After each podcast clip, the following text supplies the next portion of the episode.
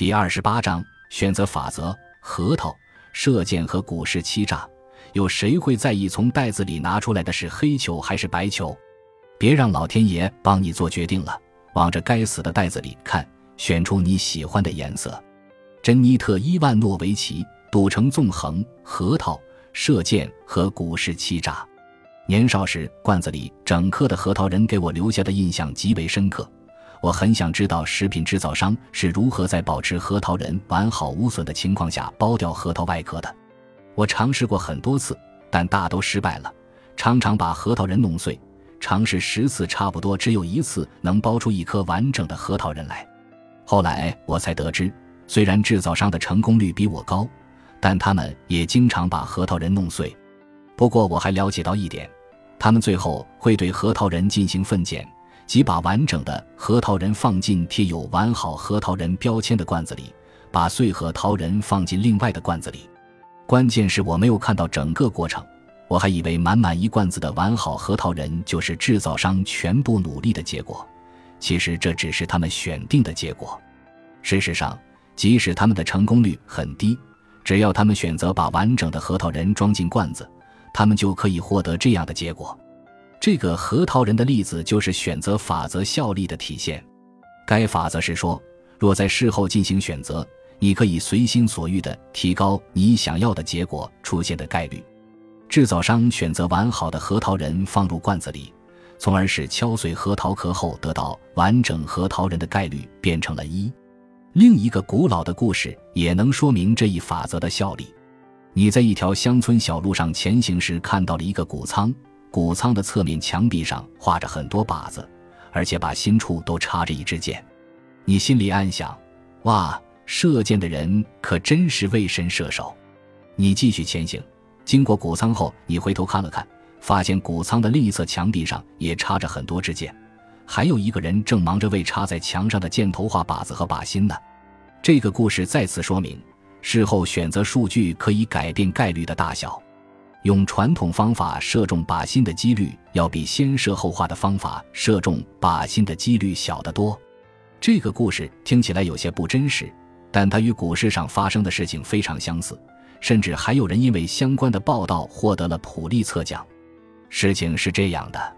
授予高管股票期权是很多上市公司采用的一种激励方式。根据这种激励制度，高管在未来可以按事先约定的价格买入公司股票。当股价上涨时，期权的价值就增加。在二零零六年三月十八日，《华尔街日报》刊载的一篇文章中，查尔斯·弗雷尔和詹姆斯·班德勒确认了六家在授予高管期权后股票大幅上涨的公司，例如。联合健康集团一九九九年授予威廉·麦奎尔期权的日期，就是该公司股价跌至当年最低点的日期。一九九七年和两千年授予麦奎尔博士期权的日期，也恰逢其股价创下年度最低时。二零零一年授予期权时，其股价接近于年度最低值。总之，这要巧的事情发生的概率是十二亿或更低。一九九六年七月十五日。康沃斯科技授予了 CEO 科比亚历山大一笔期权，经股票分割调整后的行权价格是七点九一六七美元。授予当天，公司股价下跌了百分之十三，约定的行权价格恰好是当天的最低价，而第二天股价反弹了百分之十三。二零零一年十月二十二日，该公司授予了 CEO 另一笔期权，约定的行权价格是当年的第二低价。在其余期权授予日，股价也都出现了下跌。根据《华尔街日报》的分析，这种巧合出现的概率约为一百六十亿。一九九五年至二零零二年，联盟计算机服务有限公司六次授予 CEO 杰弗里·里奇股票期权，每一次都是在股价暴跌、创出新低时授予的，之后股价便会上涨。根据《华尔街日报》的分析。这种巧合出现的概率约为一万三千亿。布鲁克斯自动化公司于两千年授予了 CEO 罗伯特·塞林二十三万三千股期权，授予日期是五月三十一日，那可是个特别的日子。当日该公司股价跌至三十九点七四美元，跌幅高于百分之二十。第二天，股价又飙涨了百分之三十以上。对于这类不大可能发生的事件的发生，人们提出了多种可能的解释。第一种可能的解释是，它们确实有可能发生。毕竟，若有十亿个机会的话，概率为一百一十亿的事件就会发生。但十亿股期权是极大的数字。第二种可能的解释是，也许我们被这些小概率值误导了。可能公司恰逢好日子授予期权的概率要比我们想象的大很多。事实上，这些授予期权后大幅上涨的股票是《华尔街日报》从数千只授予了高管期权的公司的股票中挑选出来的。如果我们随机的授予公司高管期权，我们预计有一些期权会在股价暴涨前的好日子里被授予。这篇文章把我们的注意力吸引到了那些价格飙涨的股票上，让我们忽略了其他的股票。因此，这些看似不可能的事件发生，可能是选择法则作祟的结果，即文章的作者弗雷尔和班德勒在事后选择了授予期权后股价大幅上涨的公司的结果。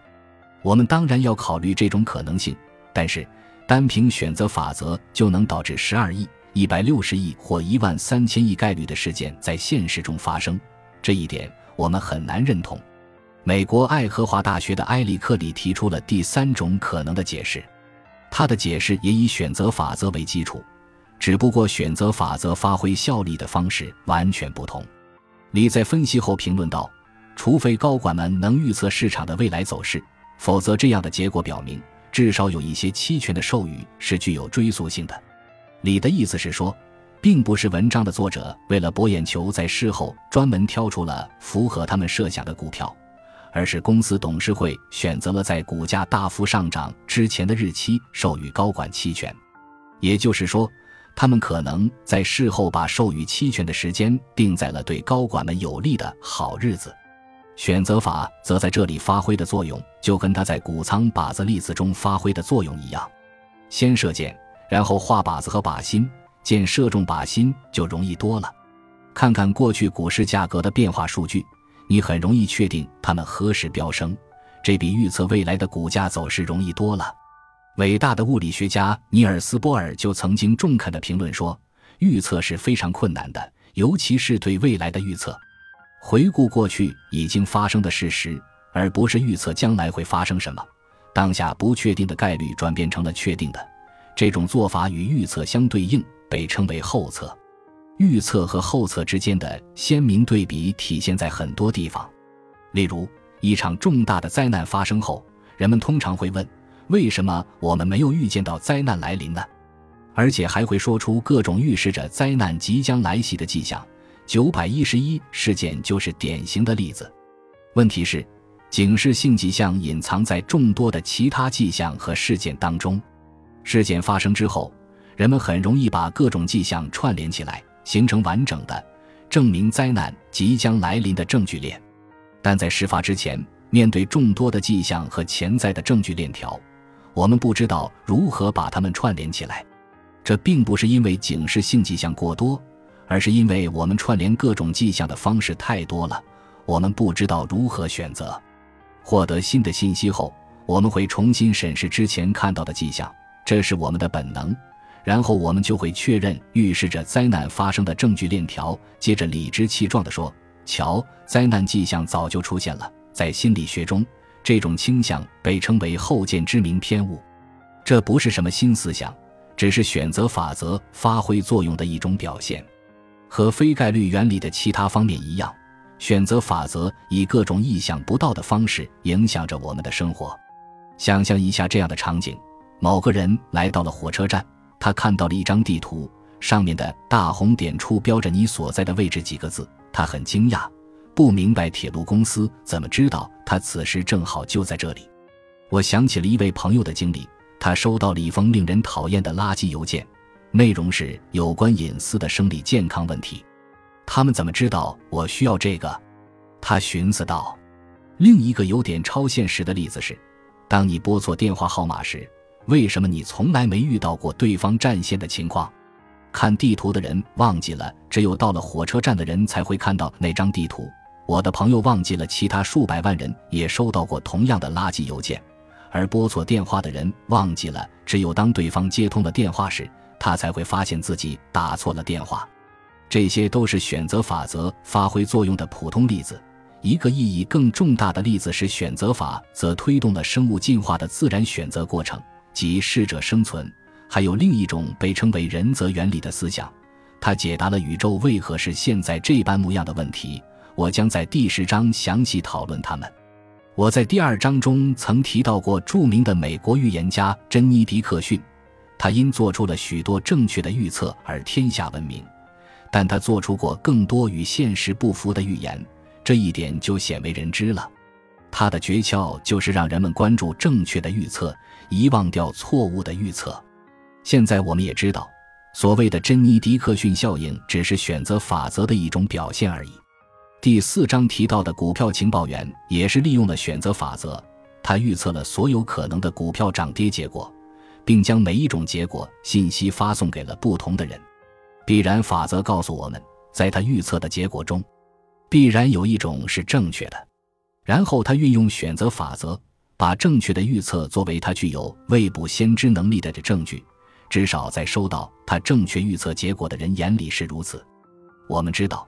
巧合指的是一系列事件出人意料的同时发生，比如高尔夫球手接连打出了两个一杆进洞球。但巧合并不要求每一个单独的事件都是不大可能发生的。例如我们在第二章中提到的卡利古拉和林肯都梦到过自己会遭暗杀，他们的梦最终都应验了。科学家们现在知道，每个人一晚上至少会经历四至六个做梦阶段。而且会忘记大部分梦中的内容。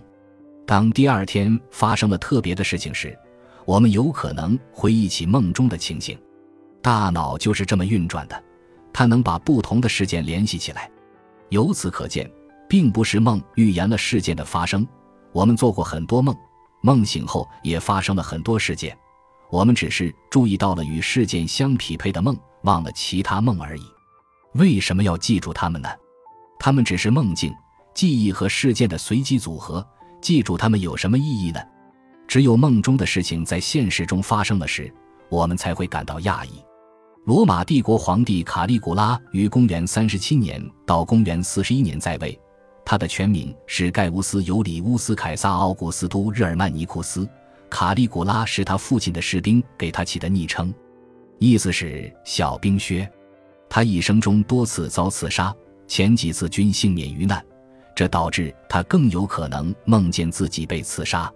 另一方面，史书上没有记载他梦见遭刺杀，但第二天没有被刺杀的次数，这并不意外。卡利古拉的谏官回忆说，他告诉他们自己梦见遭遇了刺杀，之后他确实被刺杀了。不过，梦见遭刺杀，但实际上没有被刺杀是很平常的事情，不值得记载。考虑到除了梦见遇刺且真遇刺的人之外，还有数百万人梦见了遇刺，却在现实中安然无恙，我们就会明白，这是选择法则在作祟。林肯的梦也是如此，他之前可能多次做过遭遇刺杀的梦，他只是没有向朋友们提及过，或者曾经提及过，但由于之后没有真的遇刺，朋友们忘记了。选择法则再一次显示了其威力。